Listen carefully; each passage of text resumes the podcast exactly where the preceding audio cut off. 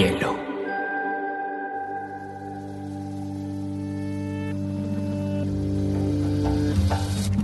Coincide con la noción de estilo tal como se diccionario. La lectura debe ser una de las formas de la felicidad y no se puede obligar a nadie a feliz. Pero cuando cuenta de lo que vas a usar después, entonces un libro debe describir esa situación. Y digamos que lo es, el cuento se escribe. Y a mí la, la cosa más importante que me ha pasado en la vida ha sido aprender a leer una pizca de exageración en esa frase. Hola a todos, bienvenidos a un nuevo episodio de Biblioteca Personal. Hoy tengo una escritora de Barcelona que es dramaturga, periodista, estudió comunicación, arte, novelista, pero es una verdadera artista porque se ha dedicado también a escribir diferentes contenidos que han llegado desde Broadway hasta los ballets, hasta el teatro, hasta las novelas. Mejor dicho, una artista de la palabra en todos los sentidos. Vanessa Monfort, qué alegría tenerte en este episodio de Biblioteca Personal. Alegría la mía, María José. Además, me encanta que sea una biblioteca donde nos encontremos. Por supuesto, mi querida Vanessa.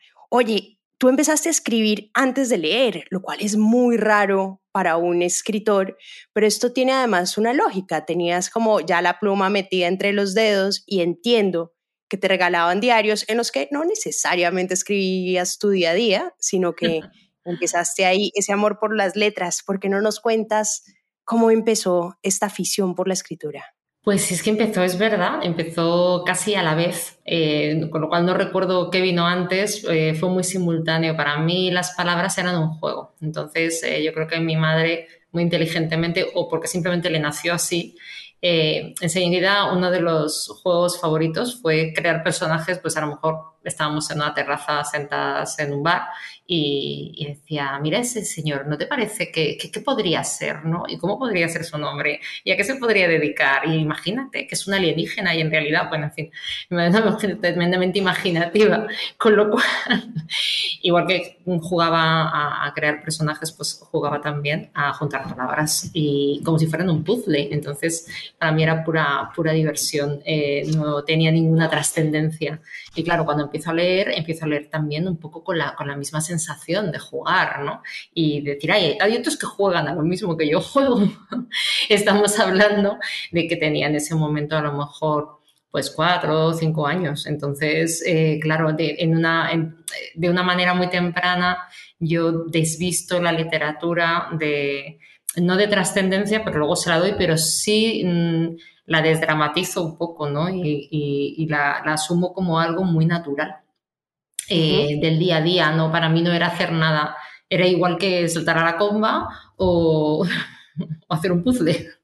Oye, Vanessa, y obviamente cuando tú empiezas a escribir se vuelve una necesidad, o sea, Hoy estamos hablando con Vanessa porque estuvimos un par de días esperando a que terminara su novela porque los, pues los novelistas se tienen que pegar una encerrada absoluta.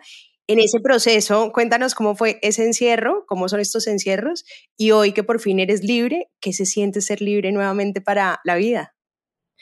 Pues mira, además es que me, ya sabes que me pilláis en el día, o sea, ayer por la noche a última hora estaba dándole a enviar ya las correcciones que irán a, maquetarse, o sea que, que, ya me despido de los, o sea, la novela solamente me la leeré una vez más cuando ya esté maquetada y esté en formato libro y ya no me la vuelvo a leer nunca más, ya pertenece a los lectores, con lo cual siempre es una sensación, hoy tengo esa mezcla de emociones de, de haber estado con, con ocho personajes, esta vez principales, porque es muy coral, eh, la más coral que he hecho hasta la fecha, eh, a los que he querido mucho y que se convierten un poco en familia. Entonces yo me los creo, igual que mm, pues de pequeña eran mis amigos imaginarios, pues para mí lo son. Son mis amigos imaginarios durante muchos eh, pues años a veces, ¿no? En este caso, pues casi dos.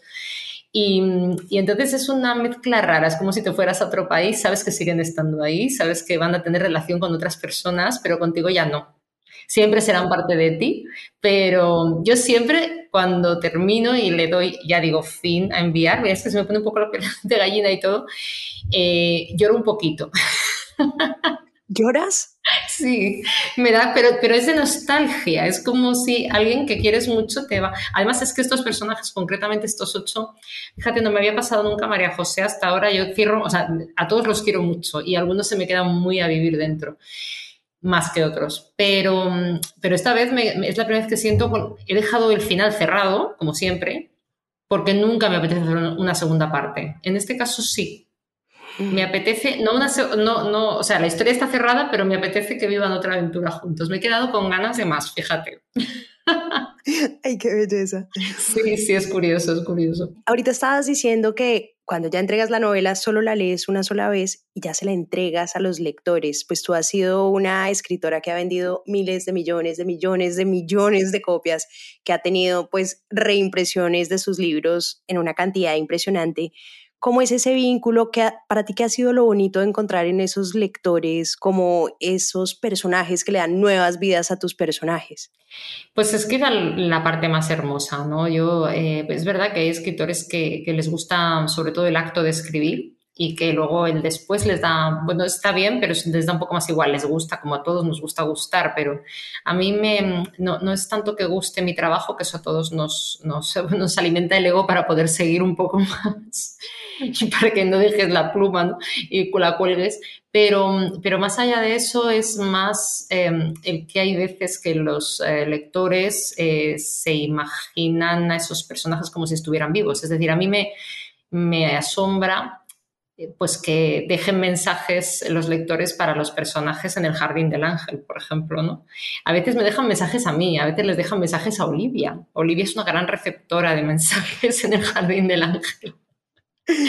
Y, a tanto es así, queremos, hay gente que le deja además un detallito o una chapita o no sé qué, eh, un imán de su país. Entonces eh, llegó un momento en el que decidimos hacer un libro y lo tiene en el Jardín del Ángel para que la gente ponga sus comentarios.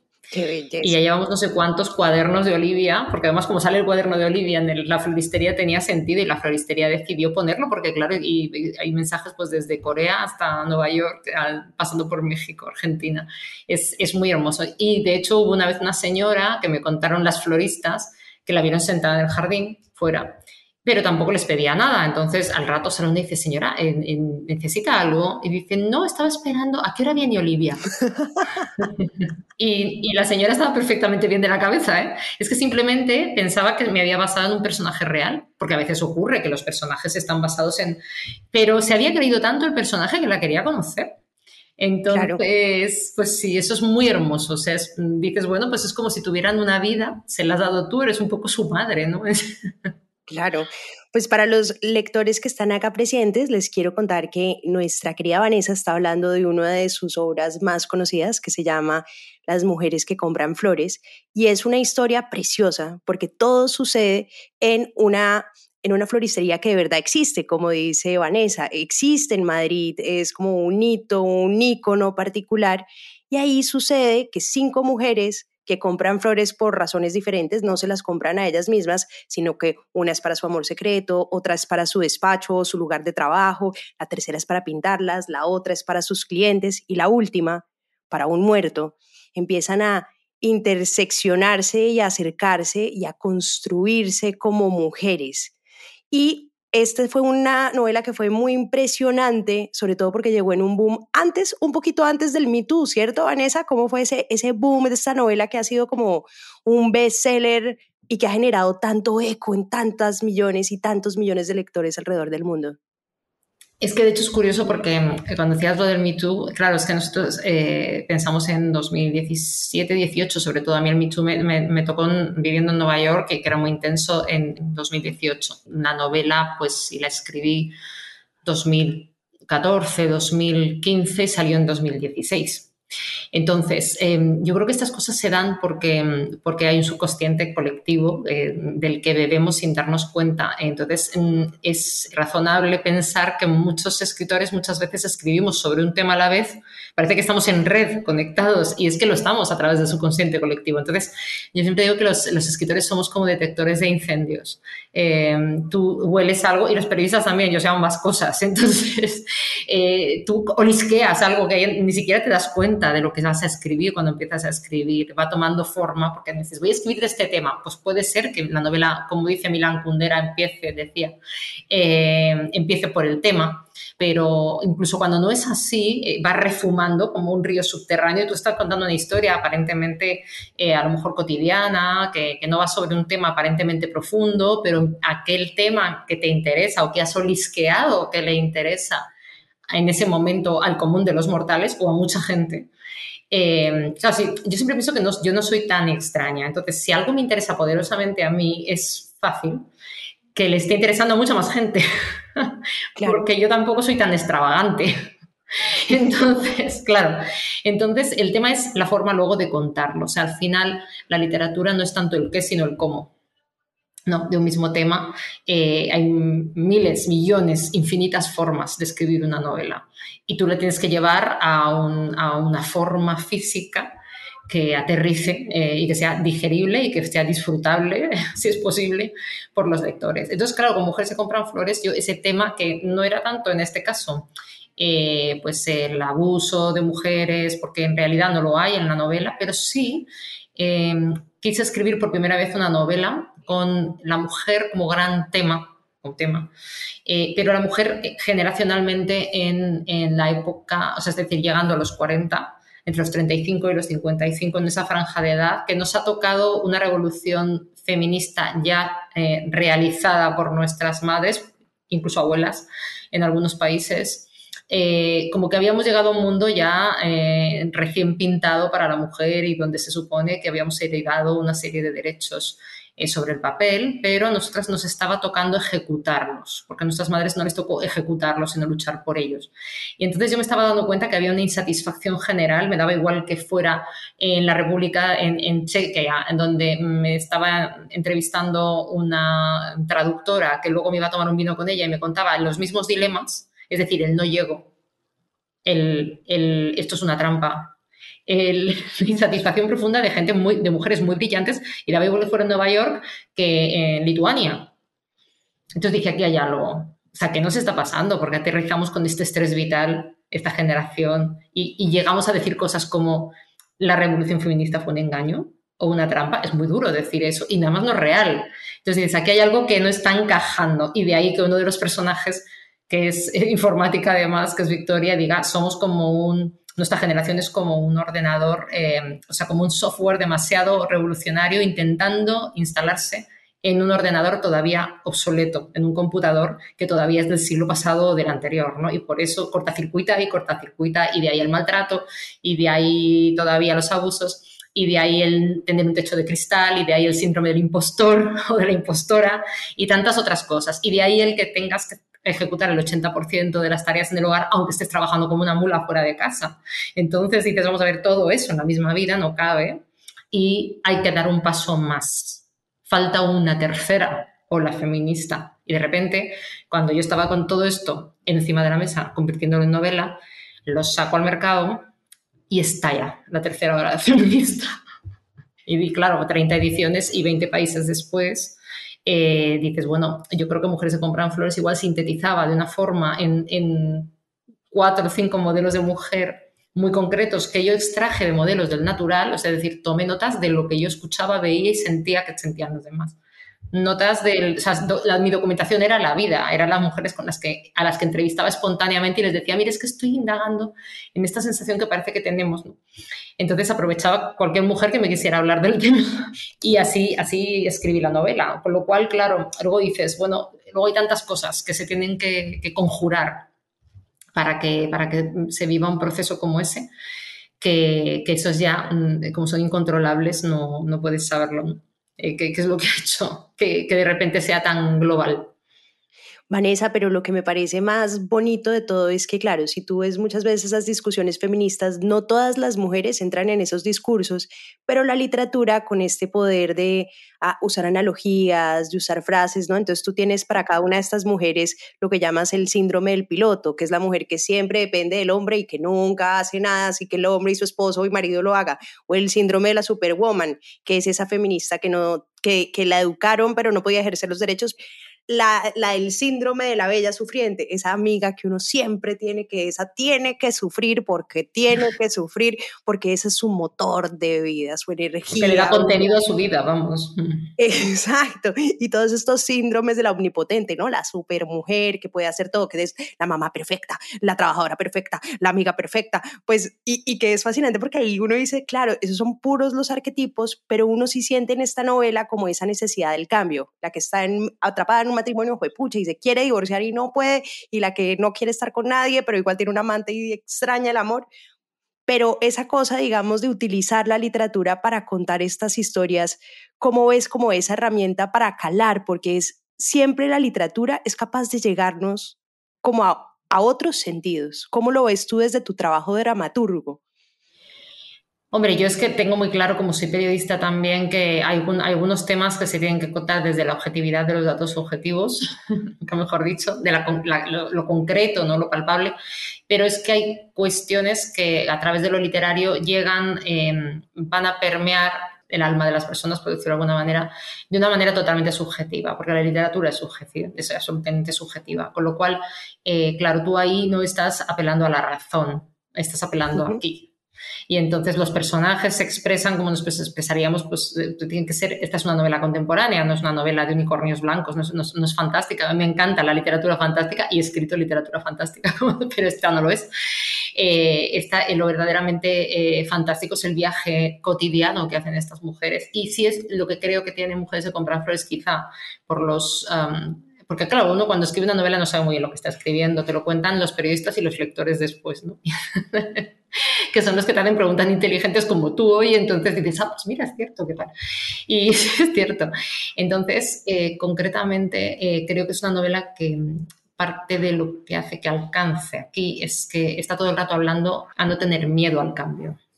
Eh, entonces, claro, eh, desde la perspectiva, una de las cosas que más nos paraliza es el miedo. Y al final, si tú lo que estás escribiendo una serie de personajes que con diferentes estímulos vitales y diferentes historias, de repente eh, lo, que les, lo, que, lo que les impulsa, también habla mucho de la amistad, de la sisterhood, ¿no? Eh, esa, amistad entre mujeres que hace que cuando que, que, sabemos todas, se habla tanto de la enemistad femenina, es una invención absurda, quiero decir, los hombres cuando son enemigos son de hombres, de mujeres y las mujeres de, entre mujeres y a veces de hombres, o sea, es ridículo. Eh, hay mucha más solidaridad femenina que enemistad femenina. Y entonces yo quería también hablar de, esa, de esas mujeres que hacen cadena y que todas lo sabemos que en los momentos más duros de nuestra vida lo que te saca del hoyo es esa cadena de mujeres. Sabemos ayudarnos como nadie nos ayuda. Entonces, eh, yo quería que ese animar al cambio, eh, que se dice tanto en la novela, que lo único que nos aparta de la felicidad es el miedo al cambio, o sea, el, esa obsesión por que las cosas permanezcan.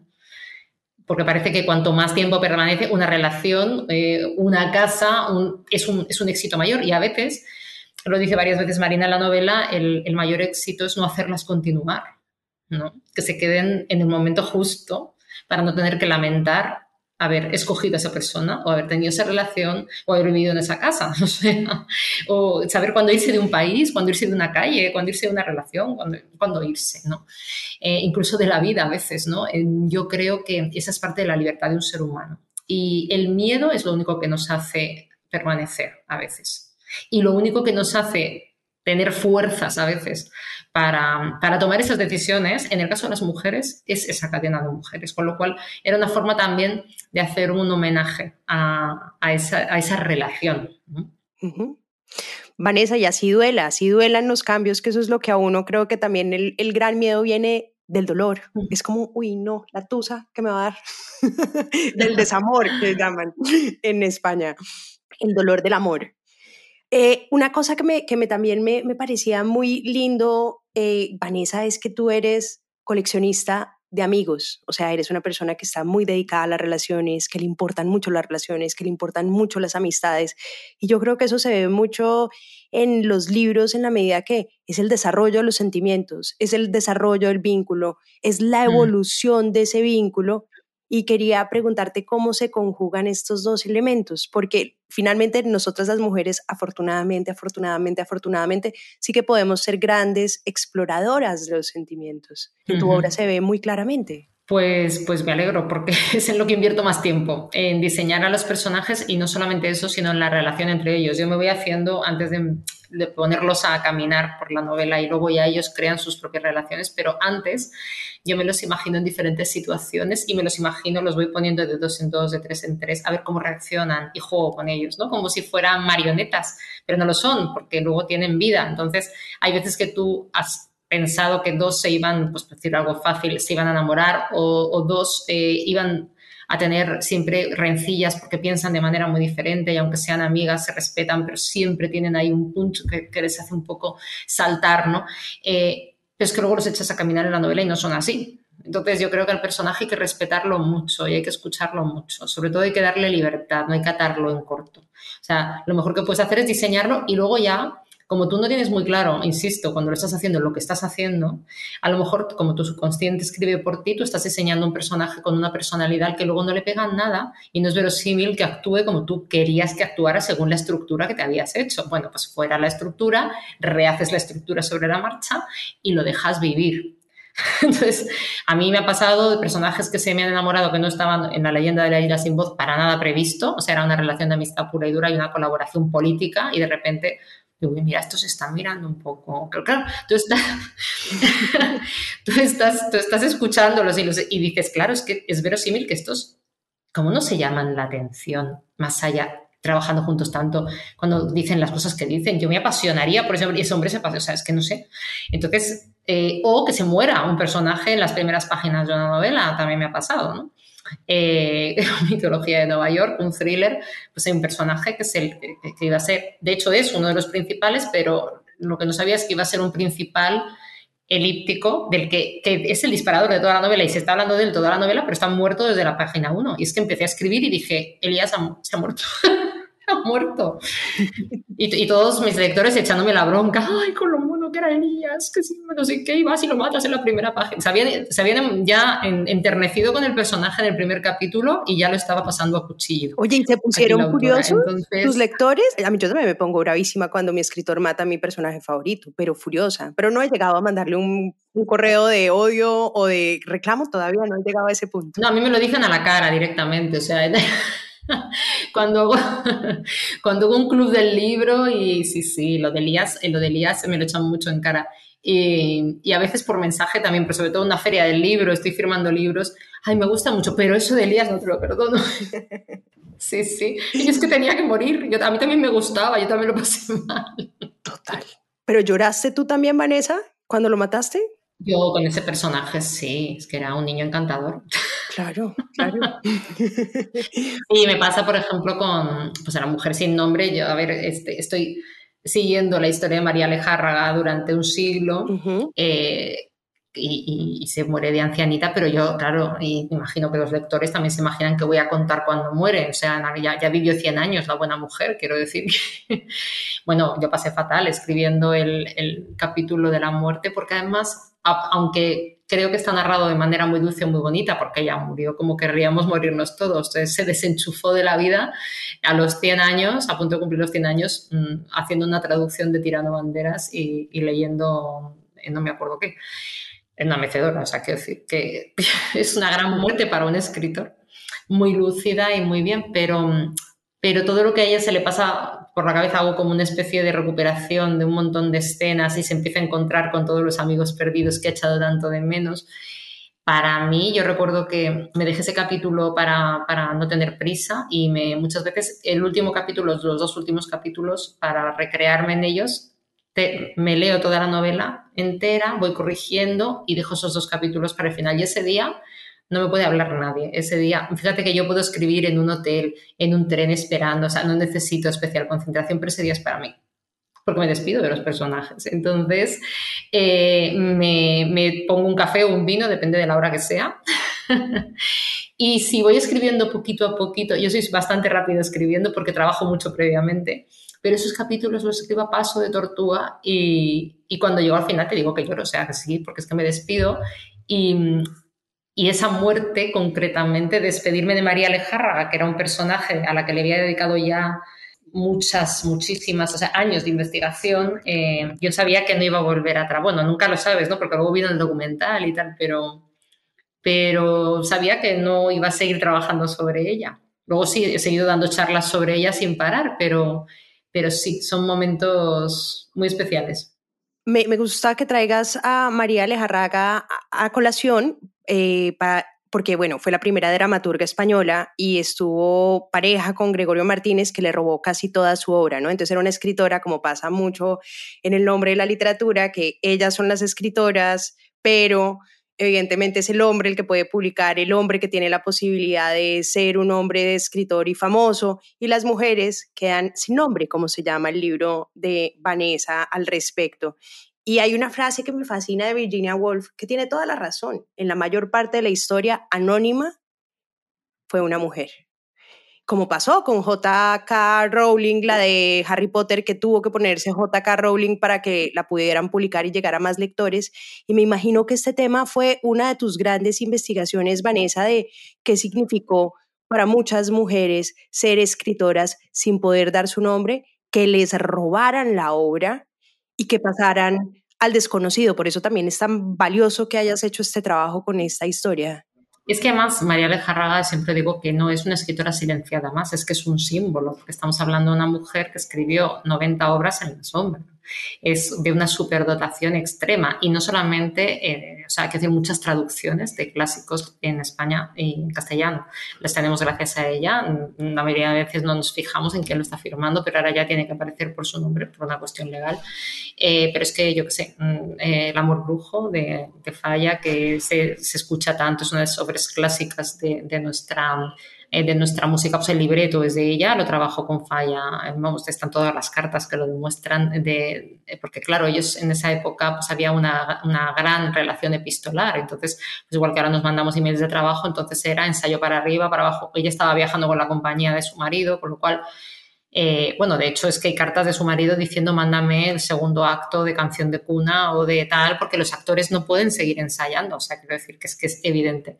Quien escribía, bueno, lo sabían todos. De hecho, el apuntador de la compañía lo deja por escrito diciendo todos sabíamos que era Doña María quien escribía, porque no podíamos seguir ensayando hasta que ella traía el material, ¿no? Y estaban a lo mejor de gira porque en aquella época las, compañías hacían giras larguísimas y esta, también iban a Nueva York, iban a Latinoamérica. Estamos hablando de que Canción de Cuna fue una obra, aparte de que hace no tanto se hiciera una película eh, por el, eh, García, el director español, es que Canción de Cuna ganó el Premio Nacional de Dramaturgia ese año, o sea, esta mujer tenía que haber ganado el Premio Nacional de Dramaturgia. Y luego la gira continuó por Nueva York, eh, por México, por Argentina y fue obra de repertorio durante años en el Manhattan Theater. Esta obra viajó a Tokio, es decir, es que es pues, un actor, quizá un autor de los, por decir, ya no autora, autor más sobresaliente de la gente de la Edad de Plata española. Entonces, eh, claro, son personajes que hay que rehabilitar, porque aunque ella al principio entrara en el juego por las circunstancias que fueran, ella siempre, yo creo que pensó que su marido en algún momento le daría paso.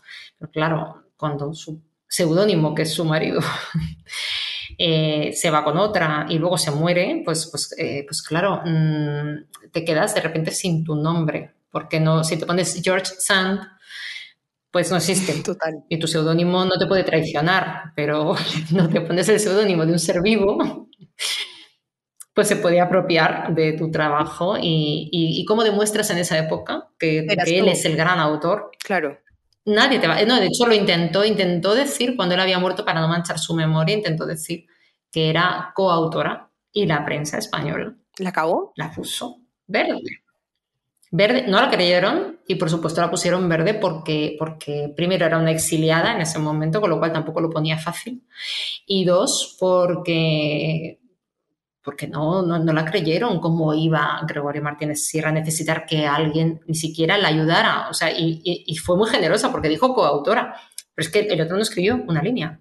Era un, un, gran director de teatro y montaba muy bien las obras. Pero claro, por lo que ha pasado la historia y por lo que se le estudia, no es por ser el gran director, que podríamos, sino por ser el autor de Canción de Cuna, del Amor Brujo, el libretista de Las Golondrinas y de tantas zarzuelas y, en fin.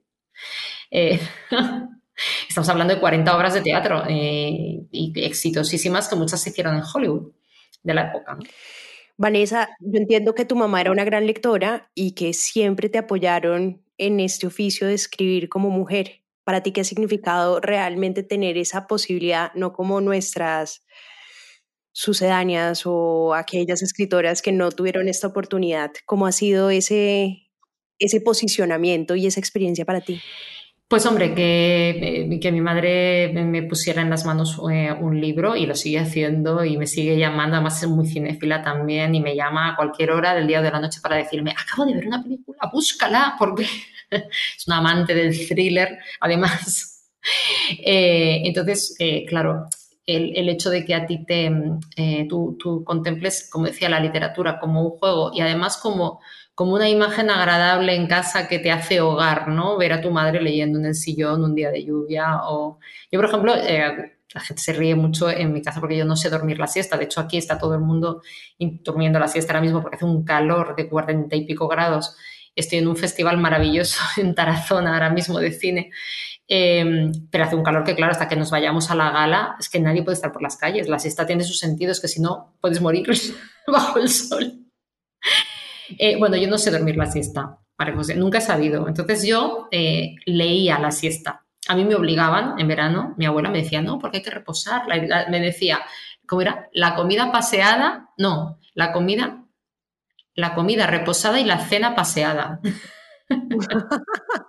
Entonces, esto de reposar la comida me parecía bien ponía además unas sandías ahí tal, fresquito, estábamos en la casa de campo. Y entonces, eh, para asegurarse de que yo dormía, porque como yo era la yankee de la familia, por eso de que tenía familia de los dos lados, me decía, no, no, Vanessa, es una buena costumbre y hay que, hay que reposar. Entonces yo me aburría muchísimo y ahí mirando al techo, en verano con los ventiladores y todo el mundo roncando. Y ya dije un momento dado empecé a meter libros debajo de la almohada. Buenísimo una trampa. Mi madre no sabía dormir la siesta, sabía leerla y yo también. Entonces yo hacía el paripé como que dormía y cada vez que mi abuela se daba la vuelta, yo hacía con el libro y me decía lo dormía. y luego lo abría otra vez. y entonces, claro, me convertí en una gran lectora por culpa de la siesta, no siesta. Que... no puede ser. ¿Y qué recuerdas de haber leído eh, que te impresionara así, niña? ¿Qué era lo que te emocionaba? Uf, pues mira, eh, yo no sé por qué me viene la imagen de estar leyendo a Roald Dahl, pero vamos, todo, todo, desde Charlie y la, fábrica de chocolate hasta, hasta los cuentos extraordinarios, Enid Blyton en aquella época, muchísimo. También, de hecho, en la, nueva novela le hago un homenaje a los cinco, un poco. Ay, no. Eh, sí, sí, un poco revival, eh, porque es policíaca, pero ese tipo de policíaca. o sea, no de víscera, sino de un poco así, agata cristiana. Em, y entonces, eh, bueno, pues eh, leía teatro, me gustaba mucho leer teatro ya, eh, me leí un poquito más mayor, pues 14 o así, todos los existencialistas, pues Camus y Sartre, los recuerdo en algunas de esas siestas, pues como para dormirte, ¿sabes? Qué depresión leer a los existencialistas. Bueno, pero creo que todos los adolescentes tienen que pasar por ahí para desarrollar la sensibilidad.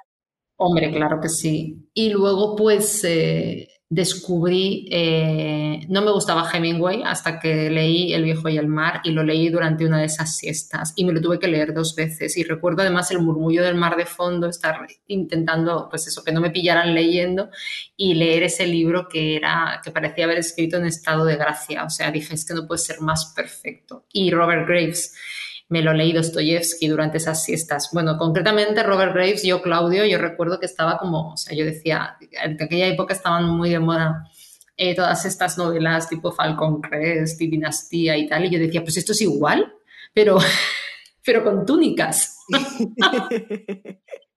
Parecía lo más divertido del mundo, ¿no?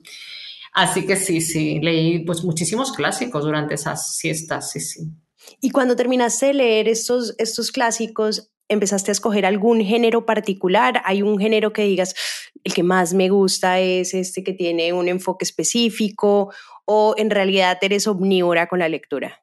Total, igual que con la escritura. O sea, así como verás, tengo desde, pues mira, mi primera novela es casi costumbrista es, es más bien contemporánea, contada desde adelante, pero, está, pero pasa por la guerra civil la segunda es una metanovela fantástica, totalmente fantástica, que, donde crea una Nueva York imaginaria, mitología de Nueva York, y es un thriller muy sangriento a la vez, es un híbrido de géneros.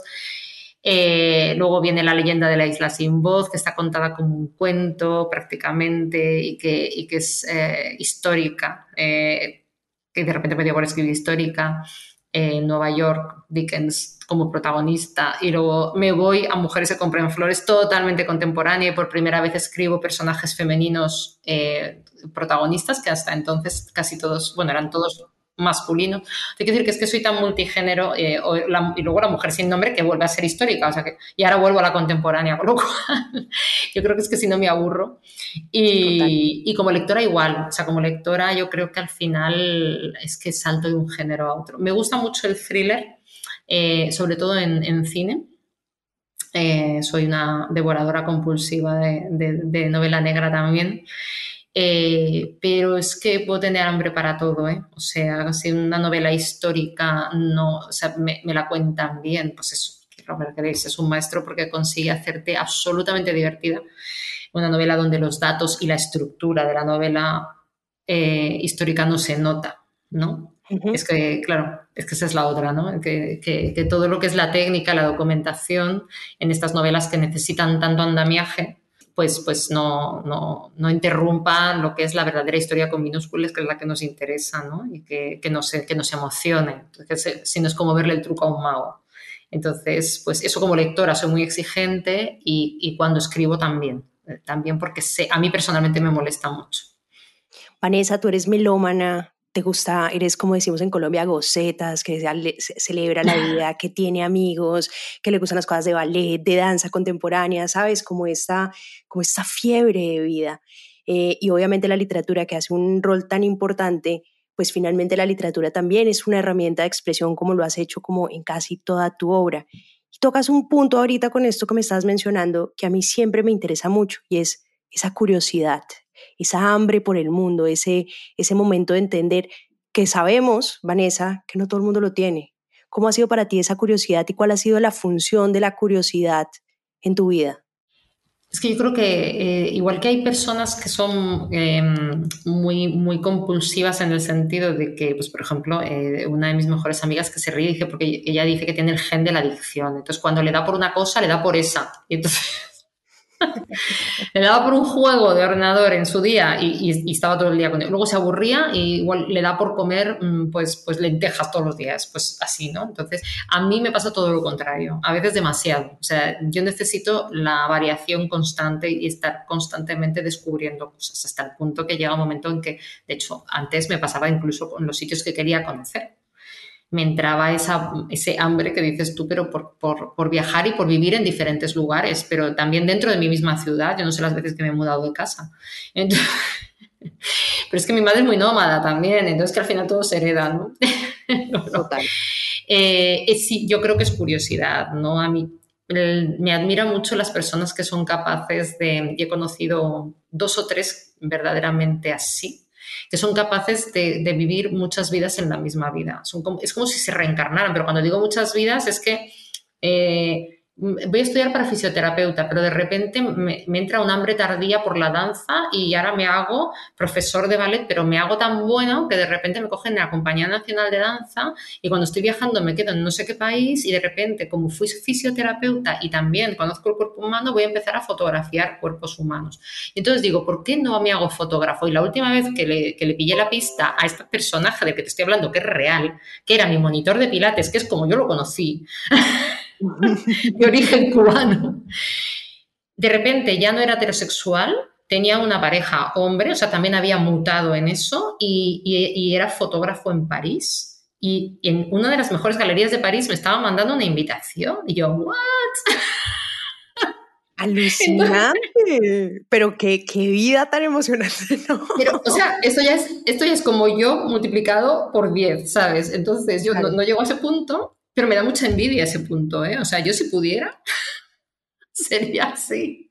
Es como la reencarnación, los budistas hablaban de otras vidas, pero es que hay gente que se reencarna en esta varias veces, ¿sabes? Total, total. De hecho, hay, hay escritores, me acuerdo Murakami que decía alguna vez que él escribía varios personajes porque eran vidas que él no era capaz de vivir, ¿no? ¿Sabes? Como el hombre de 40 años. Entonces, como que cuando, cuando, como esa frase lindísima de Pessoa de, de, de la literatura eh, demuestra que la vida no basta y que es una cosa que uno dice, de pronto un escritor se crea mundos para poder vivirlos o no. Totalmente. Yo creo como los actores, mira, ahora que estoy rodeada de actores estos días, tenemos mucho en común en ese sentido, porque, porque es una forma de también explorar eh, las partes eh, ocultas que tenemos todos y de las que tampoco nos sentimos tan orgullosos. No es muy liberador. Porque mm, eh, te tienes, tienes que forzosamente, no o sea, yo siempre digo que para escribir un monstruo, y algunos escrito, no hay que justificar al monstruo, no es necesario, pero sí hay que entenderlo. Y para entenderlo es necesario que por lo menos en el durante, mientras lo estás creando, hagas un ejercicio de empatía. Y no siempre es fácil. Pero explora partes oscuras. Por eso, o sea, yo creo que por eso a la gente le encanta las películas de monstruos y, de, y, de, y las historias eh, fantásticas que, que, que, que, sacan, si te das cuenta, los verdaderos monstruos más, más interesantes, casi todos los que nos han llegado los que hemos incorporado como nuestros, todos tienen una parte humana. Normalmente los que más nos fascinan eh, son aquellos que, que, son híbridos entre parte fantástica, o sea, parte es bicho y parte es humano. Pues desde Alien, que ahora sabemos desde la precuela que, que tiene una parte humana, hasta, o sea, como, como monstruo del siglo XXI, XX, que no hay tantos, hasta eh, Drácula, ¿no? O sea, Drácula fue humano y, luego tiene esa otra parte que es depredador y que es bicho, ¿no? Eh, o Frankenstein que está hecho de trozos de humanos también. Entonces, em, la, parte que más nos fascina de esos seres fantásticos y monstruosos normalmente y la que más miedo nos da no, no es la parte eh, fantástica, es la parte humana. Dr. Jekyll y Mr. Hyde. Mr. Hyde es la parte fantástica, pero el Dr. Jekyll es profundamente humano y es quien crea a la bestia de tal manera que el verdadero monstruo, el que sabe lo que está haciendo, porque Mr. Hyde es una víctima al final, eh, es el, sereno Dr. Jekyll, que es el verdadero psicópata, pues si no, no se tomaría esa fórmula ni la habría creado, digo yo. Entonces, claro, mm, toda esa parte oscura convivimos con ella, ¿no? Eh, sale en los peores momentos, salen las guerras, sale, cuando, cuando se abre la veda. Entonces, no digo que todo el mundo sea capaz de hacer cualquier cosa, pero, pero, que, pero que esa parte está ahí y que es liberador eh, asimilar que está y hacerlo a través de algo que no tiene consecuencias, como puede ser la literatura o el cine o el teatro, tanto si eres espectador, porque también empatizas como si eres el escritor, creo que es eh, un exorcismo necesario. No, total, total. Vanessa, ¿cuáles son tus monstruos favoritos de la literatura? De esos personajes que dices, uy, me cae tan bien. Eh, yo no sé si me cae bien o no, pero, pero me gusta especialmente el Dr. Jekyll que he mencionado. No sé si es porque soy Géminis, pero lo entiendo. Los Géminis tienen doble personalidad, ¿no? Es que es el primer, el primer caso de doble personalidad en la literatura, porque en ese momento está el darwinismo mm, a tope y, yo creo que Stevenson recogió ese, y luego están, están en ese momento en plena revolución del psicoanálisis, entonces, eh, bueno, pues había autores muy bien informados eh, y, bueno, pues, eh, pues crea este, esta, se lo manda a su editor diciendo, he creado, escrito este nomo gótico por Navidad, a ver qué te parece. Lo llaman homogótico a su. no sé, es que leí la carta original y me partía de risa. el caso es que lo escribió además como en dos noches, o sea, porque le dio por ahí. ¿Qué va? En dos noches y según él, su mujer evitó que lo tirara al fuego. No le gustaba.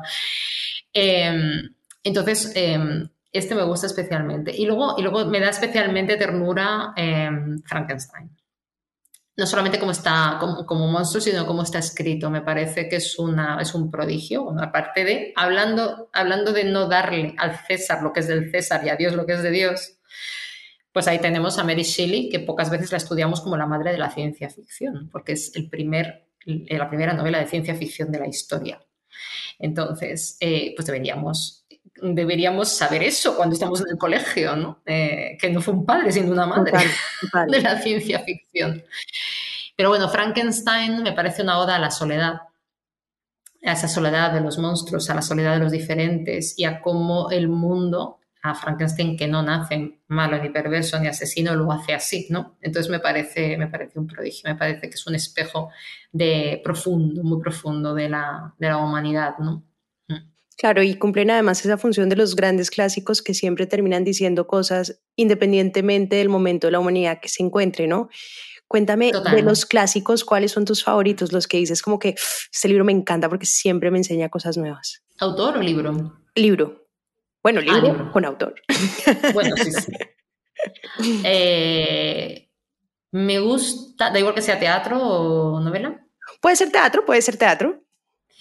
Pues eh, yo no paro de releerme el Calígula de Camille, me parece un prodigio de personajes, de, o sea, hay un, hay un diálogo entre, entre Calígula y Quereas eh, cuando le viene a decir, lo, manda a llamar y le dice, sé que me vas a asesinar, pero bueno, mejor que seas tú, ¿no? O sea, así dicho rápidamente porque eres un digno rival, ¿no? Y admiro la inteligencia, ¿no? Y es tremendo porque es que dices, se lo va a cargar, pero no, no se lo carga, o sea, realmente es, es un diálogo brutal. Em, yo revisito mucho a Nabokov, Ada y el Ardor y sobre todo Lolita, tanto para dar mis clases como para seguir aprendiendo yo como escritora, porque es que me parece que en cómo traza los personajes, en cómo los describe, con cuatro pinceladas certeras, en lo valiente que es, porque ahora mismo vivimos el reino de lo políticamente correcto y hay cosas que es casi peor la, la, censura que la autocensura. Y vivimos momentos un poco peligrosos de autocensura, ¿no? Eh, en el sentido de que Ahora el miedo no es a que te lleven a la cárcel, ahora el miedo es que, es que le hayas hecho daño a alguien al escribir. Total. Entonces, me parece muy peligroso que se estén ordenando reescrituras de clásicos. Creo que los clásicos, da igual que sea Mein Kampf de Hitler, a, que está ahí y si no quieres no lo lees. Pero no se puede tratar a los lectores como menores de edad. Es decir, yo creo que tiene que tener la libertad de leer o no leer. Eh, y luego todo esto afecta a los escritores en el sentido, y esto es una cosa que me preocupa mucho, a que eh, hay como una especie de neopuritanismos. Es decir, yo me considero feminista y me considero animalista y, y muchos istas. Pero yo no soy quien para decirle a una persona que no escriba un personaje que a lo mejor sea machista o sea racista, porque tú tienes que mostrar que ese personaje lo es, igual que escribes que un personaje es un psicópata y tú como autor no lo eres. Que hay una gran diferencia, es que eso lo diga el autor o lo diga un personaje. Claro. Porque la literatura a veces también es denuncia. Total. Entonces, hay un miedo desde las editoriales y desde los autores, porque estas son charlas que yo escucho diariamente entre compañeros, también en el mundo del cine, ¿no? que ahora mismo estoy estos días rodeada de, gente del mundo del cine, eh, a, a que digan de ti a que no se te pongan en contra, a que en las redes no de repente no salga el sector de no sé qué, ¿no? El arte es un espejo de la sociedad, es que estas cosas ocurren en la sociedad. No, total. Entonces hay como, como una distancia, o sea, como que no se distingue entre qué dice un narrador, que en literatura está muy claro, y qué dicen los personajes. Es que vamos a ver, yo no, no estoy justificando ese personaje, estoy mostrando. ¿Cómo es? ¿no? Por eso digo que hay que entender al monstruo, no hay que justificarlo para entenderlo, pero hay que entenderlo. No, total, total. Hace poquito hubo una discusión así en Colombia, una escritora criticó a un escritor y decía, es que ese personaje es hipermachista, eh, claro, el escritor, y uno decía, hombre, es un error de lector básico atribuirle las palabras de, una, de un protagonista al escritor. Nada que ver, tendrían que meter a Agatha Christie a la cárcel. Pero es que además, es que, es, como tú dices, es un error de principiante, pero es que se lee, es que también hay que aprender a leer, es que se lee muy mal.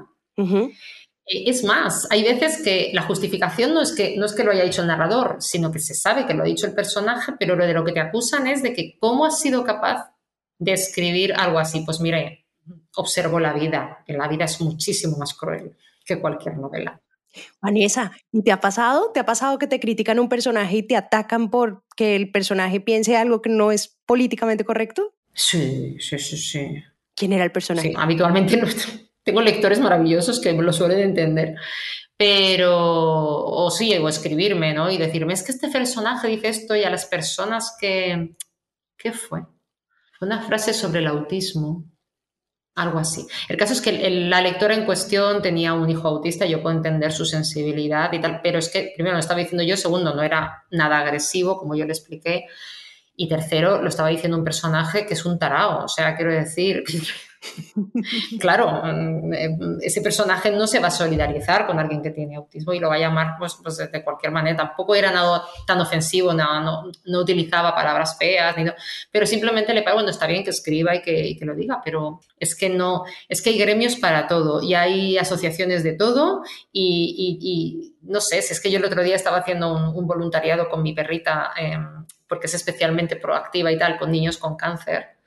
Eh, y cuando me meto en las redes de la fundación para poner que muchas gracias y no sé qué, dentro de poco pues pondré pues algunas fotos y tal, eh, porque es un proyecto piloto donde tú mm, te haces un pequeño cursillo y, con, y, hay una sala preparada donde están los niños eh, que están viviendo pues esos procesos de quimioterapia y tal, y como están mucho tiempo hospitalizados, pues eh, cada semana van diferentes voluntarios y los voluntarios son perros con sus dueños. Sobre todo lo importante es el perro, porque tú das un poco igual. Pero bueno, el caso es que, para que veas hasta qué punto la gente puede entender lo que quiera, de entre los miles de mensajes maravillosos que estaban poniendo en la fundación como diciendo qué bonito proyecto, ojalá haya salas de estas entre los hospitales y en residencias de ancianos y lo contentos que están los niños esperando los perritos toda la semana. Gente diciendo, y insisto, yo soy animalista, pero es que una cosa es ser animalista y otra cosa es no pararte a pensar en lo que estás diciendo, que si se estaba instrumentalizando los animales, que si se estaban comprando perros para no sé qué, para que los humanos, que los perros también tenían enfermedades y tú diciendo que no te toque nadie en tu familia de esa edad que sufra esto, porque para empezar, los perros no estaban siendo comprados, no estaban bien informados, yo soy voluntaria, mi perro también, a los perros los tienen súper cuidados como a los niños para que los niños pues hayan tenido un proceso que no acaben de irradiarse para que no afecte al que va allí eh, no compartes ni siquiera los cuartos de baño, los niños tienen que estar también muy cuidados porque, claro, la higiene es importante para ellos, pero lo que más les preocupaba a algunos era que el perro estuviese instrumentalizado cuando la mía llegó a casa feliz después de haber jugado durante cinco horas seguidas con un montón de niños. total. O sea que quiero decir que es que hay veces, es que eh, es muy kafkiano ver cómo se puede llevar algo que aparentemente es bueno como el feminismo o como el animalismo o cualquier ismo posible, cualquier revolución que haya movido el mundo hacia un lugar mejor, de repente se radicalice en algo que lo lleve a un lugar peor, ¿sabes? O sea, es que cualquier extremo es malo, está claro, ¿no? Pero quiero decir que es que se pervierte el mensaje. Hmm, total. Y esto en la literatura pasa que de repente alguien te sale, o sea, no es muy habitual, también te digo, ¿eh? pero, pero sí, a veces pasa. Entonces dices, hombre, y es que de verdad, de las pocas cosas que tengo como escritora, bueno, que me da muchas cosas bonitas, pero te quiero decir que lo que, lo que deberías tener siempre es libertad. Total. Y a veces que te tienes que enfrentar mucho con la estructura propiamente editorial. En mi caso tengo mucha suerte, pues porque nos conocemos desde hace muchos años, nos respetamos un montón y tengo un editor que es como otro yo. Y nos eh, confiamos mucho el uno al otro, pero no es lo habitual. Eh, tienes que luchar mucho para, escribir y que te publiquen lo que tú quieres o lo que tú sientes, sin presiones. Si encima ya tienes la presión externa de que, que, vaya a decir y que no siente mal y que no sé qué, y que hombre, es que no, es que entonces nos habríamos, como tú dices, cargado la literatura universal. Totalmente. Claro que también está el otro lado que la censura a veces ha permitido que obras se reconozcan diez veces más con los gobiernos autoritarios que deciden como este libro no se puede reconocer y lo que hace es que lo dispara porque todo el mundo quiere saber que están. Totalmente. claro, hay, cuando hay polémica también ocurre el efecto, o sea que yo, yo que los polemistas me andaría con ojo porque hay veces que, que prende la mecha. Oye, Vanessa, tú que eres súper lectora y súper sensible, cuéntame qué libros te han hecho llorar. ¿Qué libros me han hecho llorar? Bueno, antes he mencionado El viejo y el mar a mares, nunca mejor dicho. O sea, terminé ese libro y, vamos, es que, es que terrible. Cumbres borrascosas me hizo llorar mucho. Sí, sí, sufría mucho yo por los personajes. No sé, es que son tantos. Reír, ¿cuál, cuál te ha hecho reír? El Quijote me ha hecho llorar y reír mucho fantástico. Mucho, sobre todo el final, ¿no? Ese morir cuerdo, vivir loco, ese, ese final del Quijote me parece, me parece brutal, brutal. Lloré mucho. Y reír a mansalva, pues, pues muchos también. Eh, Amelino Zomb es una de las autoras que más me hace reír. O sea, yo, de hecho, una vez leyendo, no sé si fue Estupores y Temblores, eh, de su, cuando está trabajando en Japón, o, o, no, fue La metafísica de los tubos, eh, que se supone que es su autobiografía de los cero a los tres años de un bebé occidental en Japón. Visto por el, por el bebé. Y no. En primera persona. Es que es tan brillante, pero es que te cuenta, claro, es que está la perplejidad la que tiene la criatura que y, además se cree Dios, porque ella nace pensando soy Dios, porque todo el mundo me atiende y tal. Y mira, yo iba en el metro de Madrid y se tuvo, que, se tuvo que levantar una pareja joven, un chico y una chica los tenía enfrente, pero me dijeron, por favor, ¿qué estás leyendo? Porque yo iba llorando de la risa yo sola. no podía pensar que me lo tuvieron que preguntar porque si no, no se iban tranquilos. Total. Bueno, se lo va a leer. Ella decía, ella decía una cosa muy interesante y decía que el humor le permite a uno ver cosas dolorosas con una perspectiva adecuada para que sea divertido, pero que de todas formas el mensaje entre y eso me parece súper bonito. Es que es verdad, es que eh, la mayor, eh, bueno, eso no sé, lo decía Groucho Marx, me parece también parecido, ¿no? Que, mm, que, lo más cerca, lo que está más cerca de la comedia es la tragedia. Yo precisamente en estos días estoy en un festival de comedia y muchas de las historias están, bueno, es la historia del payaso triste, ¿no? O sea, es eh, esa, esa, historia que es tierna, que es dolorosa, pero que se expía, ¿no? A, a, través del humor, ¿no? Que es un poco lo que he intentado hacer en mi nueva novela, o sea que vamos a ver si me ha salido bien. ¿Podemos decir el nombre de la nueva novela? ¿O todavía sí, La Hermandad de las Malas Hijas. La Hermandad, ya saben, cuando salga es la primera que tenemos que comprar. Vanessa, quiero que me ayudes ya, la última pregunta, a derribar un mito. Uno coge eh, el libro de Mujeres que compran flores y lo subraya todo. Todo, todo, absolutamente todo, uno lo llena de post-its, uno le pone, porque cada frase es preciosa, hay, hay muchas habilidades de los escritores, hay escritores que escriben una historia grande y es linda, pero tú no solamente escribes una historia grande que es linda, sino que cada frase tiene como una verdad que uno dice, ¡Ah! por favor ayúdame, a los, acá hay un montón de miedosos que no son capaces de tocar los libros. ¿Qué siente una escritora cuando ve un libro rayado y rayado.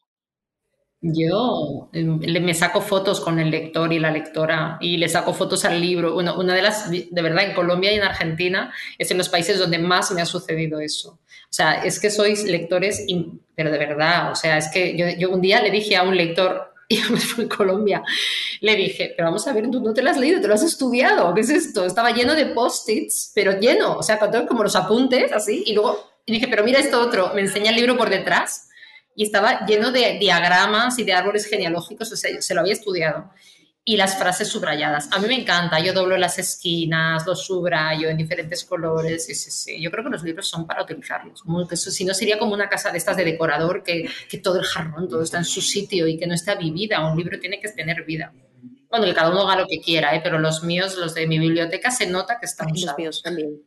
Vanessa, qué charla tan fantástica. Qué rico haberte tenido en este espacio. Te esperamos acá en Colombia. Eh, muy felices de recibirte y estoy segura que el día que vengas a Colombia me vas a avisar porque voy a encargar de hacerte el tour por todo el país. Ay, por favor, venga, tenemos un plan.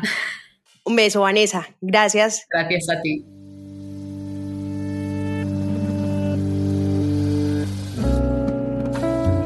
Este es un podcast para contagiar el amor por los libros, porque no hay mejor forma de incentivarlo que desde la divulgación. Ser promotor de lectura es un hobby, pero también un reconocimiento y un agradecimiento implícito a aquellas personas que en nuestra vida nos acercaron a los libros.